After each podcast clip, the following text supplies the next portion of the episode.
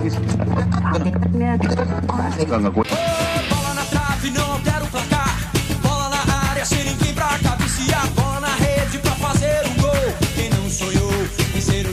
futebol? Diego sigue Valdano de 7. La pelota va para Maradona. Maradona puede tocar. Siempre Maradona es un drible. Se va entre tres. Siempre Diego. Genial, genial, genial. Tocó para Valdano. Entró Maradona.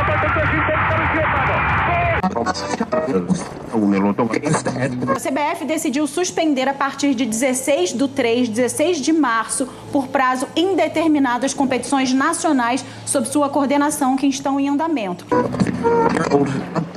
Bem-vindos ao nosso Papo no QG, um ensaio do papo da galera do QG, mais descontraído e mais solto, em que nós convidamos todos e todas que nos acompanham para a mesa de discussão. Eu sou o Daniel Gatti e hoje também trazemos para a apresentação desse episódio especial um nome já conhecido da casa, o professor Daniel Rei Coronato. Fala pessoal, tudo bem? Bom dia, boa tarde, boa noite para todo mundo que nos escuta. E temos como convidado especial um monstro sagrado do Guilherme Salvático, um dos apresentadores do podcast O Código do Jogo. Olá pessoal, é um prazer participar com vocês do Quarentena Global. Estou aqui representando o Código do Jogo, um podcast que fala sobre futebol. E vamos que vamos aí gravar um ótimo programa. Hoje debateremos sobre um dos esportes mais praticados e amados no mundo todo. Com cerca de mais de 250 milhões de jogadores registrados mundialmente, hoje discutiremos o esporte que os três apresentadores presentes hoje amam imensuravelmente: o futebol. É importante deixarmos claro que o tema havia sido escolhido anteriormente à morte de um dos maiores gênios da história do futebol, Diego Maradona, que faleceu recentemente vítima de uma parada cardiorrespiratória. Mas em sua homenagem, a equipe do QG dedica o episódio de hoje a este craque, que não só deixou um enorme legado para a história do futebol internacional e argentino, mas que também trouxe alegria e esperança para milhares de fãs futebolísticos no mundo inteiro e em sua nação.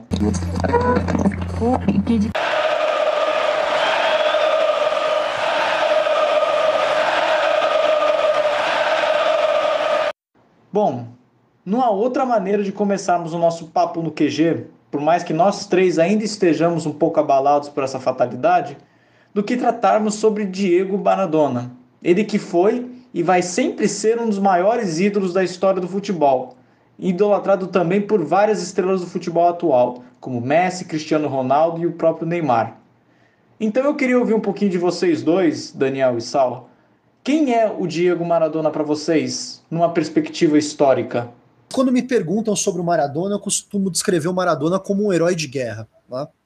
Maradona foi o sujeito que, no momento em que a Argentina estava completamente combalida, né, o orgulho nacional, o orgulho patriótico da Argentina estava completamente destruído por conta da Guerra das Malvinas. Né, ele ganha uma Copa do Mundo, vence inclusive a Inglaterra, uh, num jogo em que ele faz talvez a maior atuação individual de um atleta numa, num jogo de Copa do Mundo, uh, em que ele faz um gol, que ele praticamente dribla o time inteiro da, da Inglaterra, depois faz aquele gol de mão.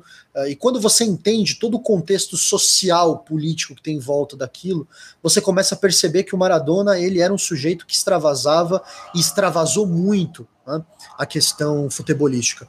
Maradona, quer dizer, ele foi um dos primeiros jogadores Primeiro que ele não tinha essa coisa de, de mídia, de empresário, né?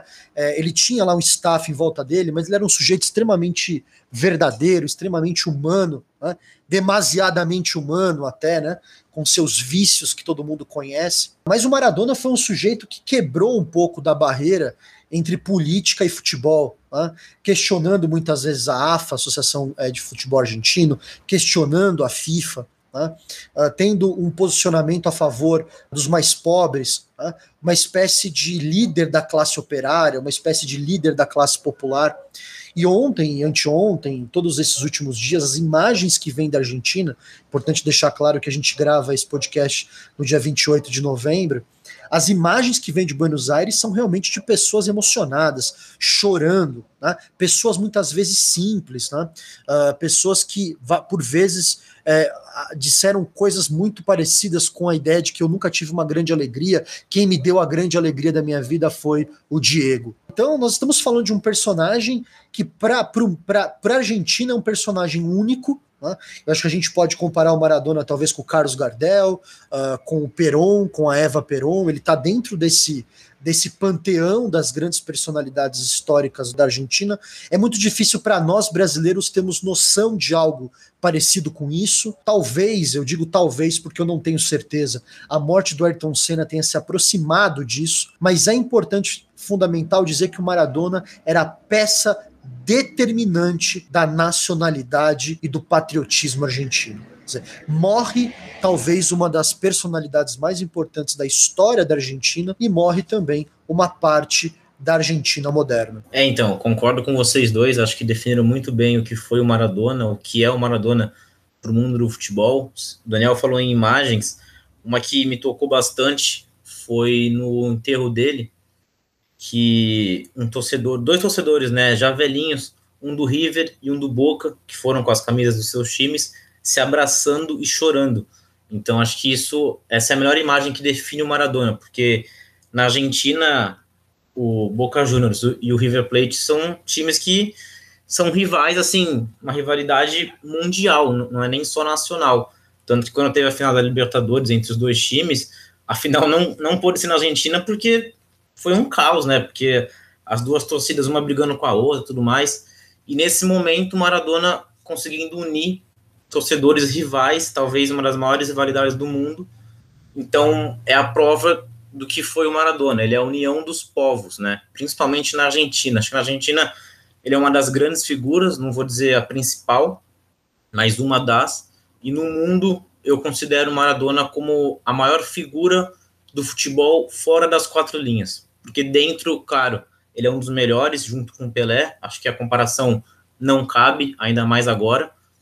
É, a própria Comebol citou Maradona como o melhor jogador de todos os tempos, a SBF ficou incomodada, acho que isso aí não tem nada a ver, mas fora de campo, com certeza é a maior figura, porque o Maradona, para o povo argentino, ele representa aquilo que o argentino realmente é. O argentino é muito mais sentimental em relação ao esporte, em relação ao futebol. Quando a gente vê jogos de Libertadores, o, o, que a, o que as torcidas fazem nos estádios é algo absurdo, de até dar inveja em algumas aqui do Brasil. Claro que ninguém concorda com violência, mas em questão de espetáculo. Então, tudo que o Maradona fez, é, trazer uma Copa para a Argentina, a gente vai discutir um pouco mais sobre isso, né? É, a Argentina perde uma guerra para a Inglaterra, e aí é muito simbólico, porque ele faz aquele gol de mão, né? Que é a mão de Deus, e ele depois ele dá uma entrevista falando que é, que perguntaram né, se ele não tinha se arrependido de ter colocado a mão na bola, ele falou que não, que ele se arrepende de não ter colocado as duas mãos para fazer o gol. Então, ele traz uma Copa do Mundo, né, e futebol é um esporte cultural. Então, essa importância, a, a importância dele na Copa, a importância dele para a Argentina é enorme. E, e o mundo todo sente a falta dele. Acho que o futebol perde um pouco, quem gosta de futebol perde um pouco, e, e no geral o esporte perde uma grande lenda, uma grande personalidade dentro e fora das quatro linhas. No final das contas, quer dizer, o Maradona, ele, ele era um cara imperfeito, né? Quer dizer, e isso também é uma coisa que faz muita diferença. Quer dizer, no mundo hoje de, de. O Guilherme sabe mais do que eu, acompanha futebol aí sistematicamente, é especialista no tema, mas nesse mundo de entrevistas coletivas em que se diz o óbvio, né? De empresários que ficam fazendo aqueles media training, o cara fica respondendo 200 perguntas para aprender a responder as coisas, entre aspas, do jeito certo. o Maradona era o cara que misturava a vida pessoal, a vida profissional, uh, foi pego no doping, tinha problema em emagrecer, sai de Barcelona, vai para Nápoles, para o sul da Itália. Ele faz um país é, se dividindo ao meio numa Copa do Mundo. Metade da Itália torce para ele na Copa do Mundo contra a Itália. Né? É, quer dizer, a gente está falando de uma personalidade que de fato conseguiu fazer é, coisas espetaculares do ponto de vista do âmbito da cultura. Né? É, o Dom Diego, El Dios, né? ele é um, um, sujeito que extravasa tudo isso. E não querendo cutucar o, o outro argentino que está no Barcelona hoje, mas de fato não tem comparação como personalidade, né? A gente pode, eu até respeito aqueles que discutem a questão de jogador, ainda que aqu aqueles que assistiram o Maradona dificilmente têm dúvidas de quem foi melhor, né? O Maradona de fato foi mais espetacular que o Messi, né? mas aí é uma, eu acho que é uma questão que a gente pode discutir. Talvez o Guilherme e o Daniel tenham, tenham outra opinião do que eu, mas de fato, como personalidade, como representação, dizer, o Messi de fato não chega aos pés do, do Maradona, né? em, projeção, em, em, em adoração Tá? Eu brinco que hoje na, na Argentina tem dois sujeitos só: é o Papa e o Maradona. É, então, só para explicar um pouquinho melhor, eu não sei se foi de um torcedor ou se foi de algum site, não, não, lembro exatamente. Eu vi que colocaram a seguinte frase: o Messi é aquilo que nós queremos ser, o Maradona é o que nós somos. Né? Acho que é, representa é, muito sensacional. bem. É, então, ótima definição. Representa muito bem o que o Daniel falou, assim, porque Questão de bola, os dois realmente têm muita de sobra, né? É claro que o Messi não tem uma Copa, isso pesa muito, mas ninguém nega aqui a habilidade dele. Acho que isso é impossível. Você pode gostar ou não, se ele é, se ele é melhor que um que outro, mas personalidade, realmente, o Maradona dá de mil a zero. Tanto que num programa dele, no Maradona, em 2005, se não me engano, que ele convida o Pelé na abertura, é, não estava ao vivo, mas eles conseguiram gravar o áudio. E aí o Pelé pergunta pro Maradona sobre o Messi, o Maradona fala, ah, ele nunca vai ser como eu, alguma coisa do tipo, porque ele não tem personalidade. E aí esse áudio vaza, né? Claro que eles têm fotos juntos, tiveram grandes momentos também é, pela Argentina tudo mais, mas é difícil comparar nesse ponto, né? Porque o Maradona, Maradona representa o Maradona foi argentino mesmo. dele, né? Foi, foi, foi na Copa 2010, né? Então, assim, o Maradona, ele representa o povo argentino, ele é, ele é puro sentimento. E ele conseguiu, além do sentimento, é, somar com o futebol, também é maravilhoso.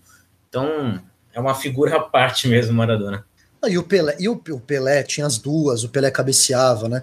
O Maradona só tinha esquerda, né, cara? Que é, Sim. que assim, é isso que é impressionante, quer dizer, um recursos mesmo baixinho, gordo, né? Assim, ele era Sim, gordo, exato. de fato. Né? O Pelé não, o Pelé era um touro, era um, era um cara que na época dele já era um. Isso é mérito dele, eu digo de passagem, né? Sim. Era um cara que já era profissional numa era em que a profissionalização ainda não havia acontecido. Quer dizer, o Maradona, ele é o anti-futebol. Quer dizer, ele, você olha para ele e fala: esse cara, não é possível que esse cara joga bola. Né? E eu acho que é por isso que é tão incrível, é por isso que é tão místico, é por isso que criou essa, essa, essa, essa mitologia em torno dele.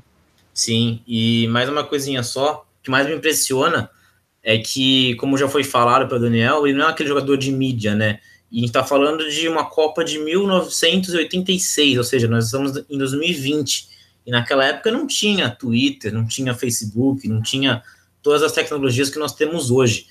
E, e ele é reverenciado até hoje e vai ser para o resto da história, pelo que ele fez em uma época que não tinha nada disso. Então, assim, ele, Pelé, Michael Jordan, esses caras que por não terem a mídia que tiveram e conseguirem ter feito o que fizeram, é realmente algo espetacular. Eu acho interessante a gente comentar, antes da gente avançar um pouquinho mais a nossa resenha, né? Acho que o tema e o momento é, nos permite chamar o nosso papo de resenha, mas eu acho interessante que a gente pontue que, principalmente por minha parte, eu acho muito triste que, eu não sei se vocês chegaram a ver, muitas pessoas, sendo elas torcedoras ou torcedores de futebol ou não, afirmaram que o Maradona não deveria ser homenageado né, pelo público, pelas personalidades, por conta do envolvimento ilícito dele com substâncias químicas, né, cocaína principalmente.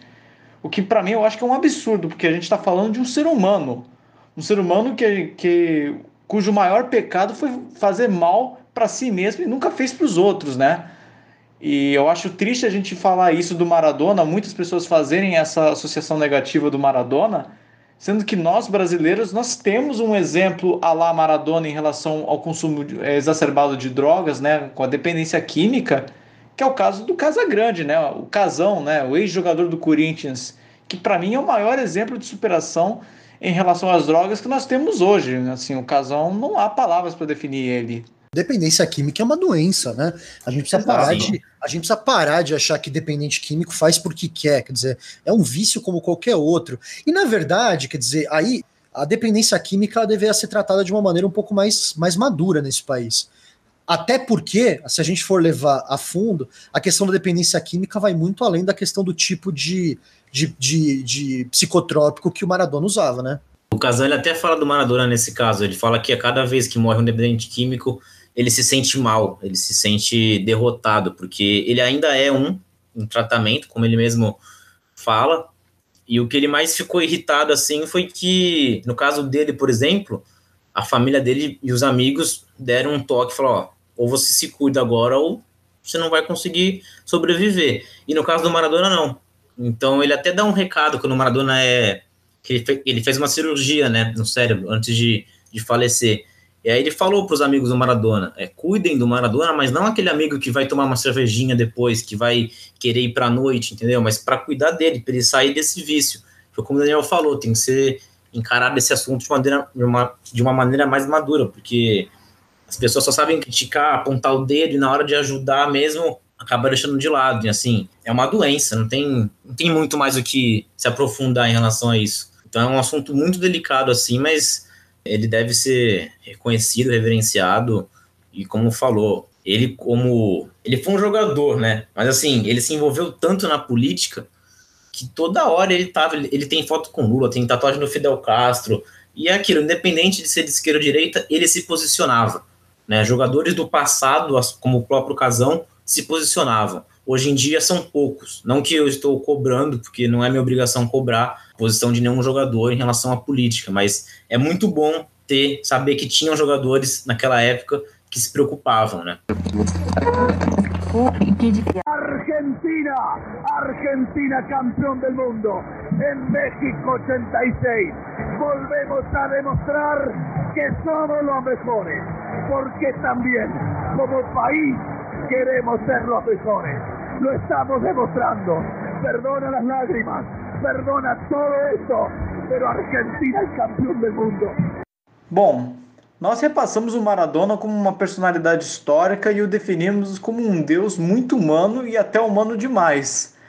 Mas agora eu acho que é o momento de nós cruzarmos a bola para a área e cabecearmos para o nosso próximo tema, que ainda nos conecta ao Maradona em si, que não é só o jogo das quartas de finais entre a Argentina e a Inglaterra, mas sim a Copa do Mundo de 1986. E eu queria saber, tanto do Daniel como também do Sal, o que representa essa, esse jogo de quartas de finais para vocês dois, assim como toda a Copa do Mundo de 86, não só para as relações internacionais e para a história do futebol, mas também a importância desses dois temas para o legado do próprio Diego Maradona. Eu acho que para a Argentina é o maior momento assim do esporte. Posso estar enganado de não ter o conhecimento de outros, né? Eu sei que o basquete é muito conhecido também, muito forte lá, mas falando de futebol assim, não tem como. É, é aquele, aquele ano, aquela Copa foi o momento para a Argentina, o momento para o Maradona. Como eu já tinha citado, eles acabam de perder uma guerra, né? Tipo, acabar não, porque foi um pouco antes, mas se tinha algum momento para dar o troco, entre aspas, né? Não que seja correto isso, porque eles, se, eles dizem que foram roubados em relação à guerra, e aí vem o Maradona e coloca a mão na bola, que é ilegal, obviamente, se fosse nos dias de hoje, com a tecnologia, com o VAR, eu duvido que esse gol seria aprovado, até porque se fosse, iriam pedir anulação tudo mais. É muito simbólico, como eu tinha falado anteriormente, muito simbólico, porque ele traz a alegria de um povo, né, fazendo a, aquele gol com a mão, e depois que poucas pessoas falam, né, ou não sei se poucas pessoas falam, mas eu só vejo falarem da mão dele, que óbvio, é um fato marcante, mas logo depois ele faz um dos maiores gols de todos os tempos. Ele pega a bola no meio do campo, dribla todo mundo, só com a esquerda, como o Daniel falou. Ele não tem recurso, ele vai com a esquerda até o final, limpa o goleiro. Então, assim, acho que para a Argentina é o maior momento e para o futebol também em Copa, né? Claro que tem vários momentos assim para a gente falar, para a gente lembrar, mas esse especial é, é muito absurdo, que representa enfrentar a Inglaterra, né? Você perde uma guerra e você, no, no esporte, no futebol, você vai lá e dá o troco e ainda com um gol ilegal tudo mais. E o que ele fez foi, como o Daniel falou, uma das, uma das melhores atuações individuais em Copas do Mundo. Eu não tenho a menor dúvida. Ele carrega a Copa sozinho com ele e ganhar uma Copa do Mundo é uma experiência única, né? Ainda mais da forma como foi, é difícil de explicar assim em palavras. Não vi o Maradona jogar, queria ter visto mas só de ver os vídeos, de ver relatos, né, fotos, a gente fica impressionado e até arrepia, porque imagina se eu, se eu estivesse vendo aquilo ao vivo, como o próprio narrador argentino que estava narrando o segundo gol do Maradona, ele fala, eu quero chorar, porque, aliás, aquela narração é, é de arrepiar mesmo, ele fica louco, parece que ele, nem sei o que acontece com ele, não sei como que ele não teve um infarto, porque é muita emoção mesmo, com todo o contexto político, histórico, esportivo, enfim. Ah, e, e, assim, bom, a Copa de 86 ela é uma Copa que é feita dentro de um, de um cenário político muito muito complicado, né? A Argentina ela, ela perde a Guerra das Malvinas, uma guerra muito complicada, quer dizer, os militares é, eles tentam retomar a, as Malvinas do, do, domínio britânico, contam ali num determinado momento com uma estratégia uh, militar. É, hoje a gente olhando em perspectiva, parece que, a, que o, a ditadura argentina era feita por três locados, né? mas de fato preparou-se uma estratégia que até no primeiro momento se mostrou uma estratégia acertada para deixar a Marinha Britânica longe, uh, por uma série de, de, de, circunstâncias que incluíram desde posicionamentos favoráveis dos Estados Unidos dos chilenos, o que explica muito o ódio que os chilenos têm, uh, que os argentinos têm pelos chilenos, né? Uh, na, na, Copa América né, que teve no Chile, nós vimos os argentinos cantando músicas, né, uh, contra, contra o Chile, né, uh, não me lembro exatamente como é a música, acho que é Díssimo Comeciente, não é? E, é, e eles, na verdade, têm uma, criaram ali uma, uma relação super complicada, né, porque a, a, a Guerra das Malvinas, ela simbolizou o fim da ditadura militar argentina, os militares argentinos foram humilhados, né? Esses, eles foram voltaram para território argentino, eles tiveram que ser escondidos uh, para as pessoas não verem onde eles estavam. Aos poucos eles começou a ser revelado exatamente o que é que tinha acontecido, né? E aquilo criou todo o imaginário. Quer dizer, a Guerra das Malvinas, ela criou todo o imaginário de rivalidades e de amizades. Uh, a própria relação da Argentina com o Brasil melhorou, porque na época o Brasil ficou muito próximo uh, da Argentina naquele contexto, e a Inglaterra por toda a humilhação que foi feita. Né? Uh, no caso do Chile, que nem eu comentei agora há pouco, você tem um ódio profundo que vai ser feito pelo apoio que o governo chileno deu ao governo da Inglaterra. Né? Tanto que uma das letras mais famosas que eu me citei agora há pouco, o Decime Como Se Sente, é que a letra é mais ou menos assim: Chile, me diga o que sente, saber que está vindo o mar, te juro, por mais que passem os anos, nunca vamos nos esquecer que vocês são os medrosos, traidores desleais nos botaram na guerra por medo, por aqui não venha mais. Tomara que te tape o mar, que os ingleses que te ajudem a nadar. Então, aquele, aquele, os gols do Maradona né, na, na Copa, de alguma forma, eles foram então uma espécie de reflexo disso. Quer dizer, os argentinos colocaram isso para fora. Né? Os argentinos colocaram essa ânsia, essa raiva, recuperaram a autoestima nacional. E eu, eu acredito, e aí eu tô com, com, com o Guilherme, quer dizer, é, esse, é, esse dia foi o dia que transformou o Maradona naquilo que ele virou a ser. Tá? A gente sabe que a Argentina tem um panteão de, de grandes é, esportistas. É, eu acho que talvez o, o, maior deles, junto com Maradona, seja o Guillermo Bigles, o, o, o tenista, né? Ele foi o número um é, durante muito tempo, acho que dos anos 70, pelo menos uns dois ou três anos, ele foi o, número um do ranking. Né? Uh, depois nós tivemos outros personagens históricos, como Juan Manuel Fangio, o próprio Manu Ginóbili, que joga. Uh, que jogou na seleção de basquete, que também é um dos maiores nomes da história uh, do, do, do esporte argentino, mas eu acredito que esse dia foi o dia determinante para colocar talvez o Maradona, inclusive, acima dessas outras personalidades que individualmente também tiveram um papel gigantesco. Bom, vocês sabem a quantidade de títulos que o Fangio ganhou, por exemplo. É incrível nós pensarmos que a Argentina iria para mais uma Copa do Mundo em 1986 e quase ninguém suspeitava o que viria a acontecer, o que viria a acontecer nas suas partidas. E mesmo quem não goste particularmente do Maradona, tem que dar o braço a torcer e admitir que o Maradona carregou a seleção argentina nas costas. Sem dizer que ele faria dois gols contra a Inglaterra nas quartas de finais, estes que iriam se tornar, respectivamente, é, a mano de Dios, enquanto que o outro se tornaria um dos maiores golaços na história do futebol, com direito a uma sequência de cinco dribles em jogadores ingleses. E ainda nós temos que considerar que a Argentina passaria pelas semifinais chegaria na final e venceria a Alemanha Ocidental, se consagrando campeão do mundo. E quando a gente para para ver as fotos da época, ver o Maradona nos braços do time argentino, ver ele nos braços do povo com a taça na mão, erguida em vitória, é, emociona de tão significativo que foi aquele gesto na conjuntura da época, conta da conjuntura da Argentina que a Argentina estava passando, né? A, a falta de esperança, a falta de alegria, e você vê as pessoas dizendo que ele trouxe alegria para a Argentina por conta do que ele fez naquele jogo, naquelas quartas de finais, naquela Copa do Mundo, naquela Copa do Mundo. Assim, é muito bonito ver é, todas aquelas fotos é, da época. Você falou em relação ao povo, ele nunca abandonou as suas origens, né? Ele, ele vem de uma origem muito humilde, ele ganha o que ganha, ele vai para o Barcelona, ele, ele vai para o Napoli, assim, ele tem dinheiro absurdo, né, com o que ele ganhou, ele chega na Itália tendo toda, fazendo o que ele bem quer fazer, na verdade, né, mas ele sempre esteve ao lado do povo. Então, aquela imagem na Copa do Mundo dele com a taça na mão e o povo, o povo todo ali em volta dele representa muito bem o que foi o Maradona, ainda mais naquele contexto histórico, né, político, após perder uma guerra, toda a tristeza, sofrimento, ele vai lá e realmente acaba com a Inglaterra, enfim, destrói. É, é uma coisa incrível mesmo. E o Daniel citou a musiquinha, que é muito forte, na verdade, né? Mas é uma música que hoje em dia virou para todos os times. A Argentina cantou aqui para o Brasil, na Copa do Mundo. O Corinthians, o Corinthians criou para o Palmeiras. Ou seja, vários times criaram, só que agora de uma forma mais descontraída, né? Porque a letra deles é uma letra muito forte. E aqui eu não vou nem cantar para não ofender um time ou outro, mas vocês já imaginam como que deve ser as músicas que fizeram aqui no Brasil para os seus rivais.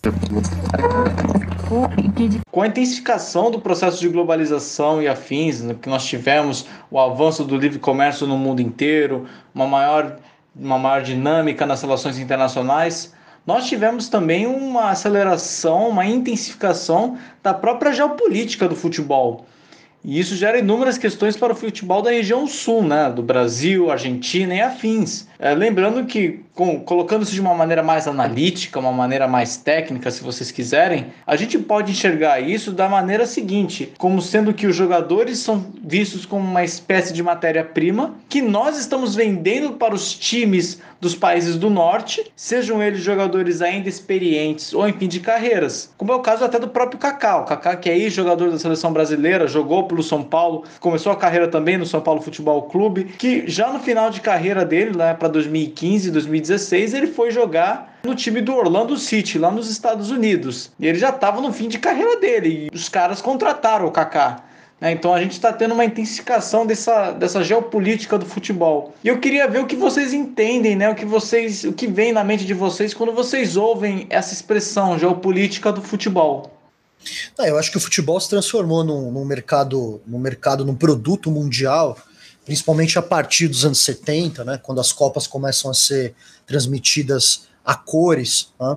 E todo o processo de tentativa de aumentar o poder do futebol, principalmente na durante a presidência da FIFA do João Avelange, né, o brasileiro João Avelange, em que ele tentou, é, empoderou inclusive né, confederações na África, na Ásia, o que garantia para ele uma base de, de poder muito grande na FIFA, e hoje a gente já sabe que isso também é, resultou em vários desmandos, né, é, em várias questões controversas até hoje, inclusive do ponto de vista ético mas que de fato conseguiram transformar o futebol num fenômeno de massa, talvez no esporte uh, mais conhecido do mundo, ainda que em certas regiões esse processo de consolidação tenha demorado. Né? Os Estados Unidos, é, por exemplo, foi um dos lugares em que esse processo demorou mais. Hoje o que você tem é uma oligopolização do futebol, né? você tem poucos times que concentram a maior parte das rendas.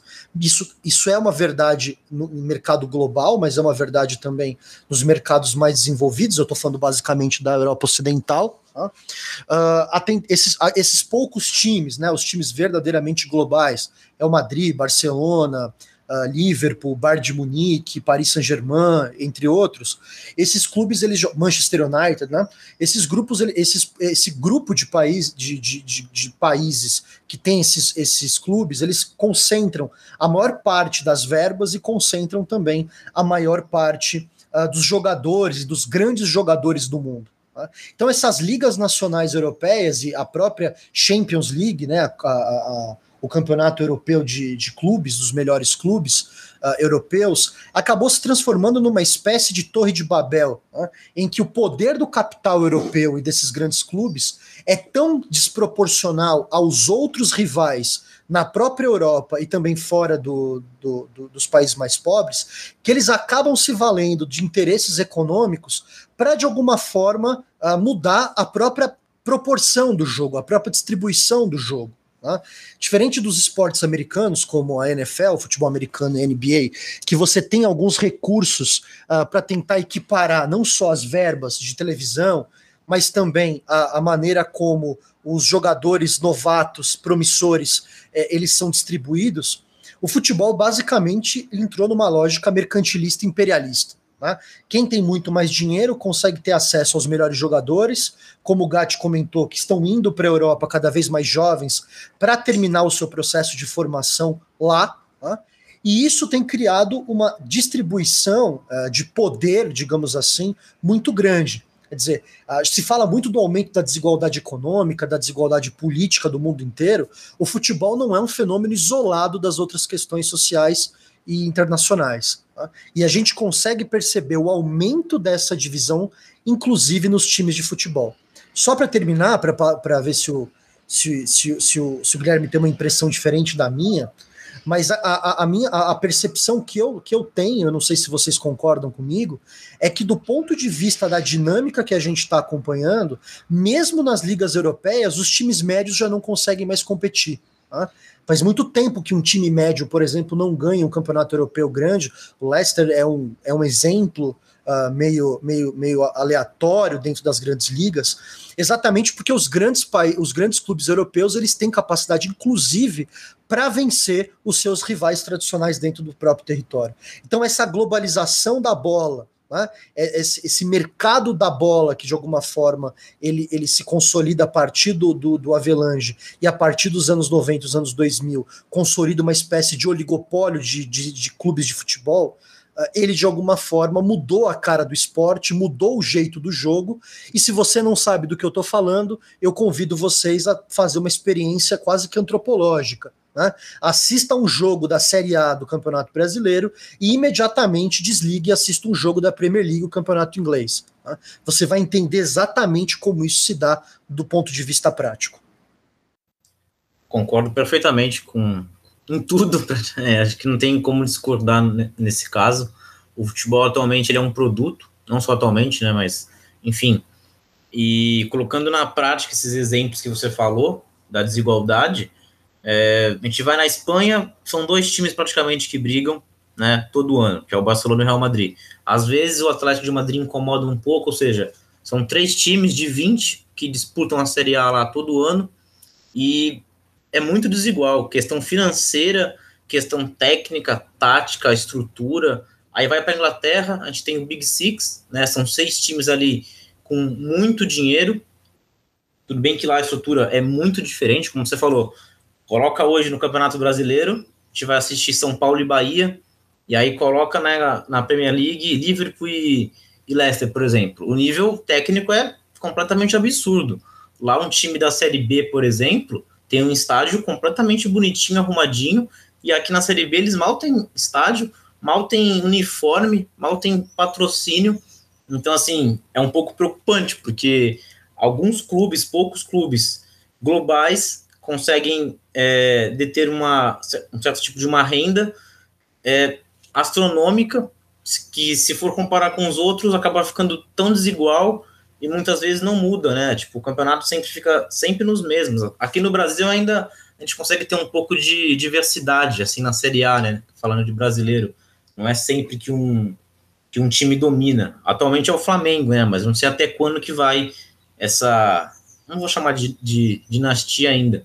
Mas a cada ano é um time que tá brigando por título, outro, tudo mais. E aqui no Brasil, sei se vocês concordam, alguns clubes estão procurando é, virar clube empresa, que é o caso do Botafogo. O Botafogo está numa situação horrorosa e se cair, estão falando que o Botafogo pode falir, porque quando você cai para a Série B, a cota de televisão diminui, os patrocínios diminuem, então é o que está acontecendo com o próprio Cruzeiro também, que é um clube de massa, é um clube grande historicamente, mas que está se afundando em dívida e tudo mais. Então a solução para esses clubes é virar um clube empresa, né, com CEO tudo mais, como é o Red Bull, o, o, o Red Bull Bragantino, que talvez consiga se manter na Série A, virou um clube empresa, ou seja, comprou o time do Bragantino, né? E eles estão indo atrás, eles estão investindo, estão colocando dinheiro, é, são empresários que têm poder para investir num time, fazer um estádio, disputar um campeonato. É interessante para ver até onde que eles vão conseguir chegar, porque é um time que não tem expressão nenhuma, mas que consegue investir é, certo em alguns jogadores, enfim. Mas concordo plenamente com o Daniel em tudo, em tudo que ele falou. O futebol é um negócio, é um produto e tem que tomar cuidado. É, me parece ter uma coisa também, né, Guilherme, do tipo, uh, esses times que estão aparecendo agora, eles são times, eles estão a própria cara desse processo, né? Porque até muito pouco tempo atrás dizia-se dizia que o melhor ativo de um time de futebol era a sua torcida. Né?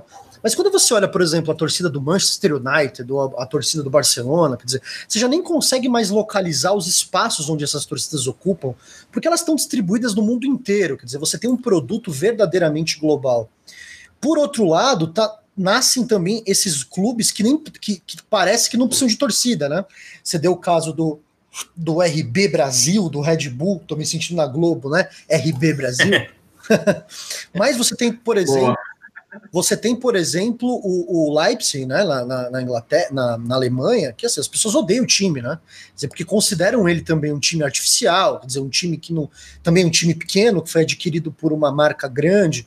Então, essas coisas que elas começam também a mexer um pouco com essa dinâmica. A Catalunha teria sido conquistada pela Espanha do Reino de Castela, e a independência seria uma justiça histórica. Nós debatemos Diego Maradona, nós debatemos a Copa de 1986, nós discutimos as implicações da geopolítica do futebol e as transformações do mundo futebolístico. Mas acho que não podemos deixar de tratar a respeito de um dos temas que mais conectou questões políticas com o futebol: a tentativa de independência da Catalunha da Espanha e a sua relação com o FC Barcelona. Com isso em mente, eu queria saber de vocês respectivamente, primeiro do Daniel como um internacionalista, qual é o impacto nas relações internacionais de um time de futebol do tamanho do Barcelona se posicionar a favor ou contra a independência da região da Catalunha?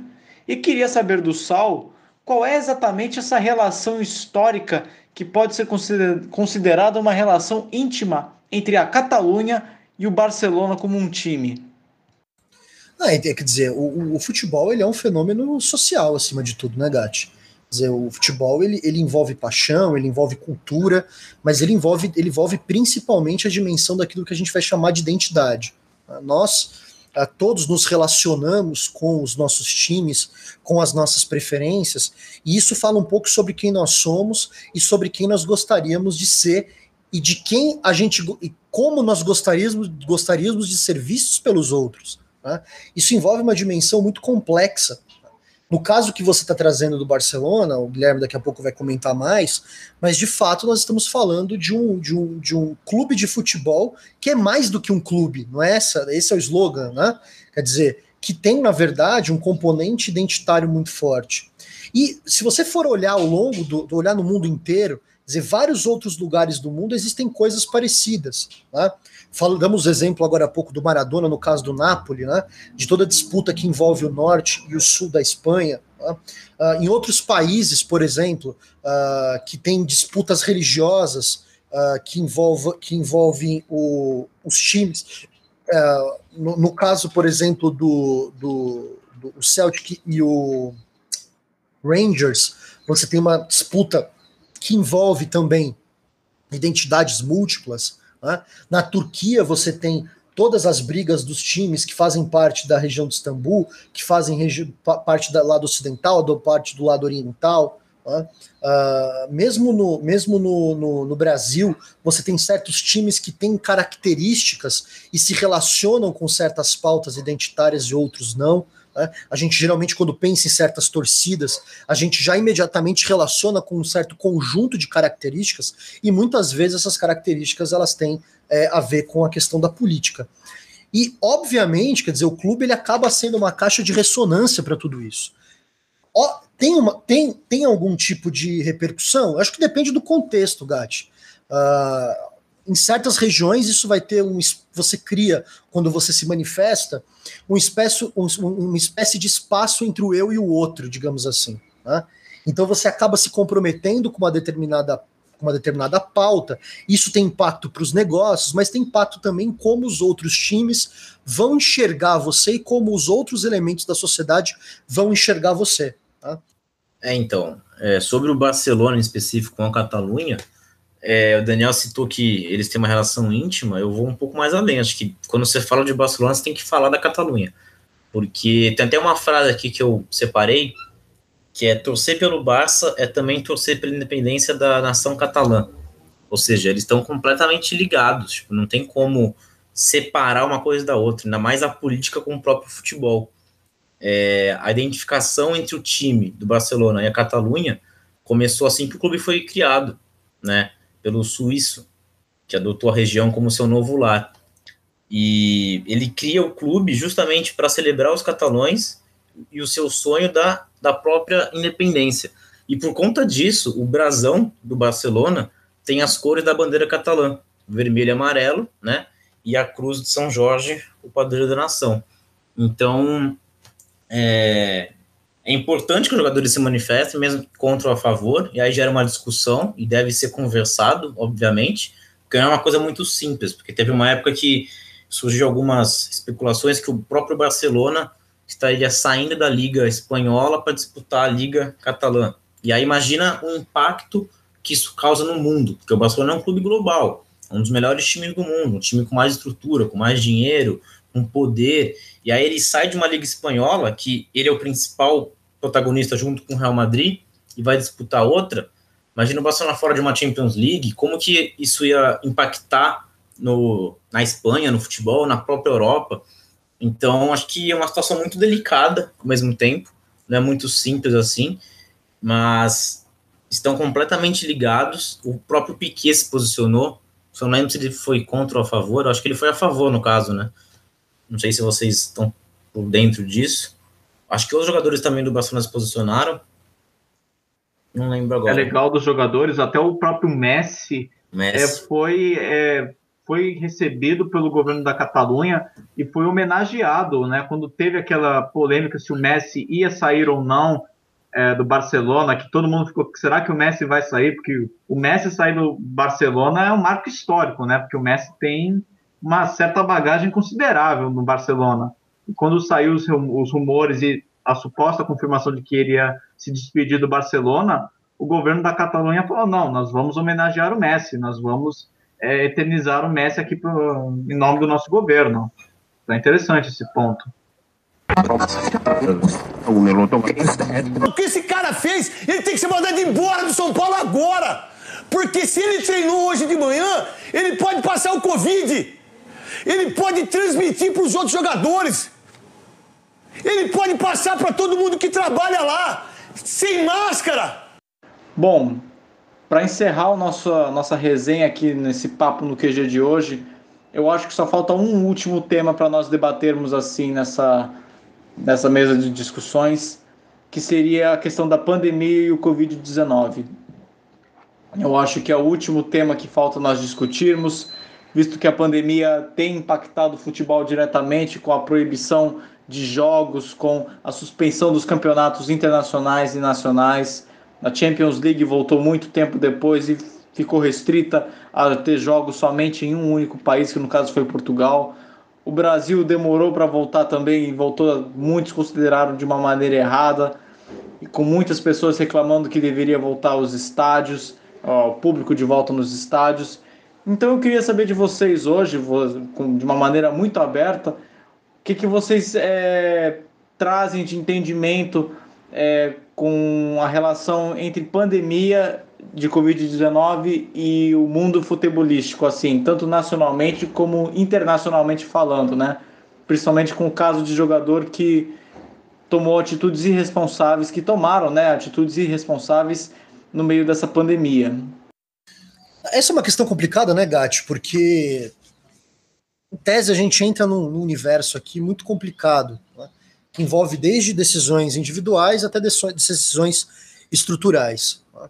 É, eu, aí, eu fazendo uma análise muito, muito pessoal, e aí uma opinião pessoal mesmo, quer dizer, eu acho que o atleta ele deveria saber da sua responsabilidade pública. Falamos tanto do Maradona hoje, apesar do Maradona ser uma figura controversa, ele sempre soube da sua responsabilidade pública. E mesmo quando errou, isso foi colocado a baile. Né? Nós temos jogadores que praticamente desconhecem a sua, o seu peso, a sua força. Né? E, de novo, quer dizer, do ponto de vista pessoal, eu acho um, eu, eu, não, não, é nem um absurdo, porque a palavra não é exatamente essa. Eu acho um verdadeiro crime uh, o Campeonato Brasileiro de Futebol uh, estar acontecendo nesse momento, uh, nas circunstâncias que estão acontecendo. A gente está normalizando e normatizando uma situação muito complicada. Tá? Dá para você ver a quantidade de casos de pessoas infectadas, pessoas que foram levadas para UTI, a gente está lidando com uma questão de saúde pública, colocando de novo os interesses comerciais acima dos interesses de saúde pública, e isso cobra um preço. Né? Isso cobra um preço. Uh, se você, há algumas alternativas que foram vistas, por exemplo, no caso da NBA, né, de fazer de fato uma bolha. Parece que o, o futebol não permite coisas desse tipo, ou não se pensou em alternativas desse tipo. Mas o fato objetivo que a gente precisa chamar atenção aqui é que do ponto de vista do que a gente tem hoje, é, a Covid ela é um, um, um chaga. Tá? E que, na verdade, Gatti, paradoxalmente, apesar de ser uma coisa ruim, óbvio, ela é boa por, por uma questão, quer dizer, ela revela, na verdade, a verdadeira natureza do que o esporte tem se transformado. Esporte esse que, imagino, né, que nós três amamos tanto, eu adoro futebol, sei que vocês dois também, o Guilherme nem se fala, mas eu percebo que esse tipo de coisa acaba bagunçando e trazendo para o meio do futebol, daquilo que a gente gosta, que é o jogo, que é o drible, que é a grande contratação, que é a, o papo, a resenha, como, como se comenta, isso acaba sendo colocado com uma aura muito ruim, né? A gente deve lembrar que o Campeonato Brasileiro, por exemplo, começou com o jogo do São Paulo, lembram disso? Lá nas primeiras rodadas, cancelado, porque vários atletas do Goiás não tinham condição de jogo. Foi um absurdo. Então, eu lembro assim, disso. São Paulo está sem jogar esse jogo, acho que até hoje ainda.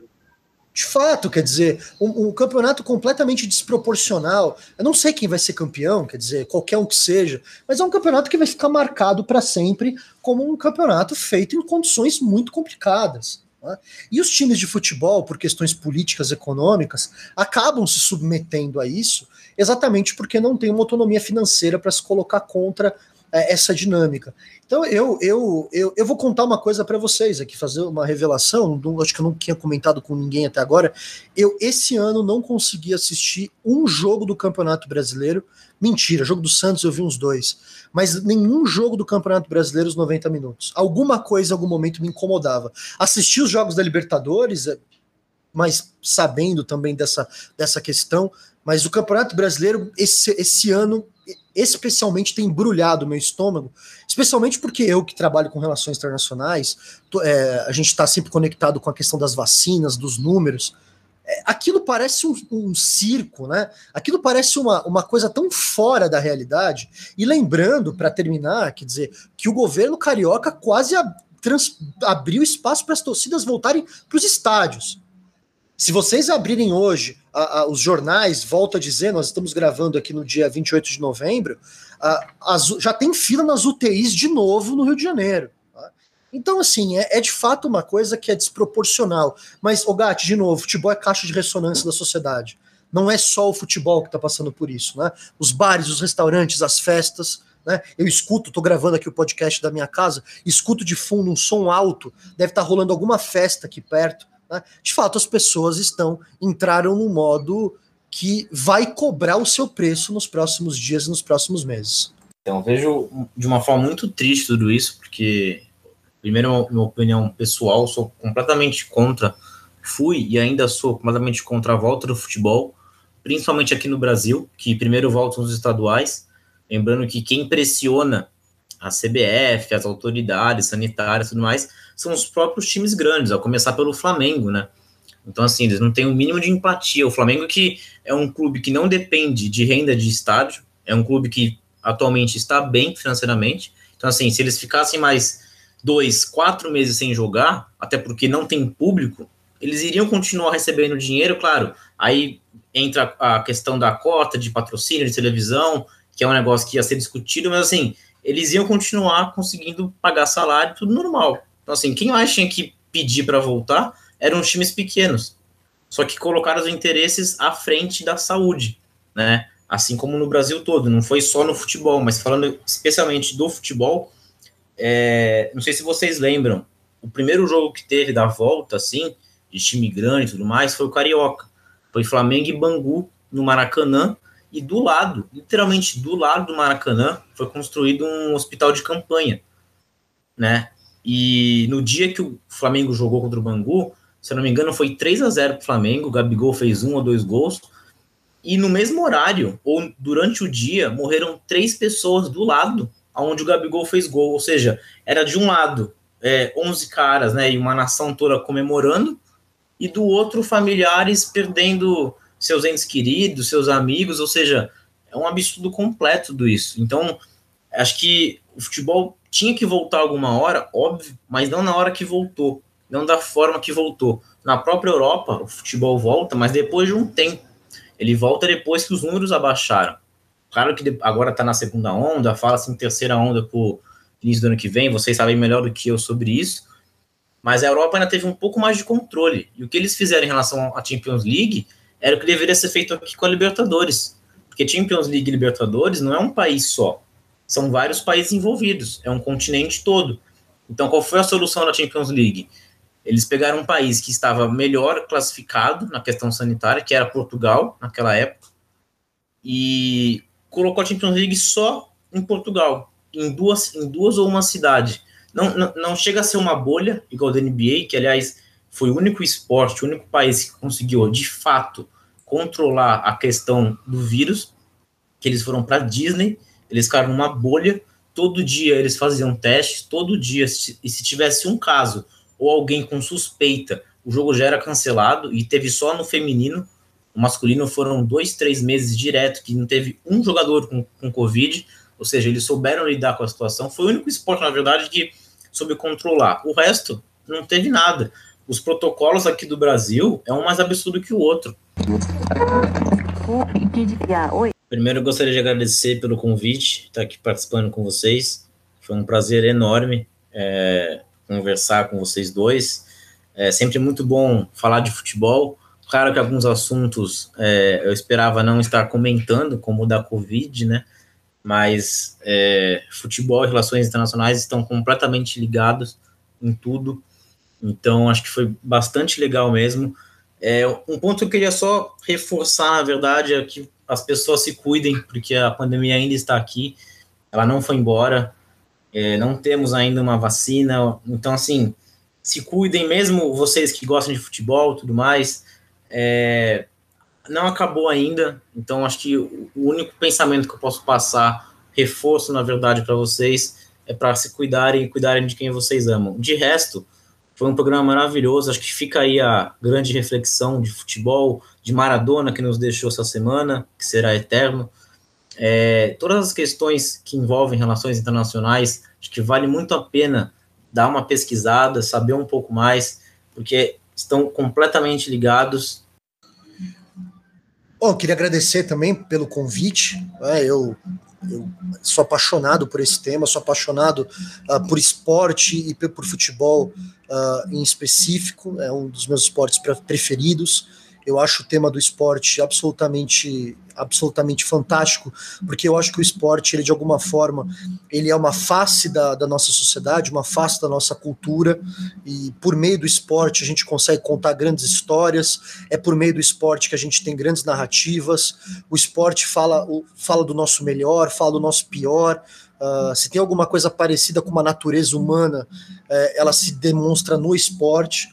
Uh, entendam aqui que nós estamos contemporizando várias das coisas, né? A gente passa por um momento de transformação muito grande no mundo, os esportes não são, não é diferente. Uh, eu, meu desejo, já, claro, concordo com o desejo uh, que o Guilherme trouxe, né, de que de fato esse momento da Covid possa passar o mais rápido possível, mas eu também queria colocar mais uma coisa, quer dizer, que a gente possa ter no futuro uh, esportes que de fato estejam cada vez mais próximos do povo, que é, esportes que sejam mais representativos, que o acesso aos estádios sejam facilitados para pessoas de todas as, todas as classes, todas as rendas possíveis uh, que a gente tenha uma reversão desse quadro da oligopolização do futebol e que nós aqui do Sul Global puder, pode, podemos ter de novo, em algum momento, uh, jogos de futebol e a qualidade dos nossos jogadores e de jogadores estrangeiros também aqui nos nossos gramados. Tá? Porque isso não é um fenômeno isolado do futebol, essa também é uma questão que fala forte também sobre as questões que envolvem a, própria dinâmica da desigualdade do mundo e das relações internacionais. Obrigado, Gatti. Obrigado, Guilherme. Foi um prazer. Adorei o papo. Com isso, o nosso Papo no QG chega ao seu final. Convidamos todos vocês a seguirem a nossa rede social, o arroba Quarentena Global, assim como o arroba Código do Jogo, podcast produzido pelo Sal e os seus companheiros. Fiquem saudáveis, fiquem seguros e hasta siempre, Maradona. Maradona, Maradona,